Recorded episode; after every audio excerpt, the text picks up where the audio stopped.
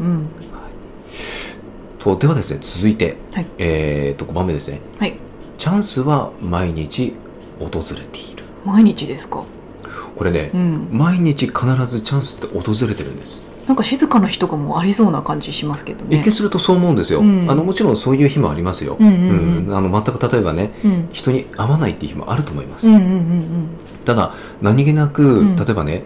えっ、と開いたうん。うん本の中にうんヒントがあったりとか、おーたまた、まインターネットで見ていたら、何か気になるサイトがあって、うん、よーく見てったら自分のビジネスにつながるような内容が書かれていた、おーでそこからインスピレーションを得て次の展開に向かったとかっていう話って結構多いんですよ、隙間の時間が空いてちょうどたまたま見たそのなんか情報が旬だったとかそういうのもあるってことですようねん。だから何かね、うんえっと本当ねチャンスっていうのは、あの目に見える形だけじゃなかったりするんですよ、うん本当になんか急にうん飛び込んできた文字であったり数字であったりとか、うん意味がある場合があるんです、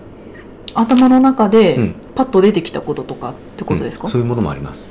だかららチャンスで毎日訪れていて、うん要は自分自身が、まあ、さっきちょっとアンテナを張るって話があったじゃないですか、うんうんうんアンテナを張ってそこに気づけるか、うん気づけないかなんですよ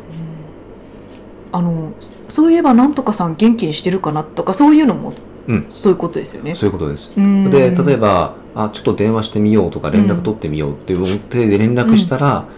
あちょうど連絡取ろうと思ってたんだよじゃうあんちょっと仕事で相談したいことがあってねっていうことは、うんうんうん結構あるんですよ、うんでそれが実際に大きな仕事につながったりとかっていうのはんんあったりするんで、うんだからそのねえっ、とアンテナをね、やっぱりね張り巡らされるというか、うんうんあのー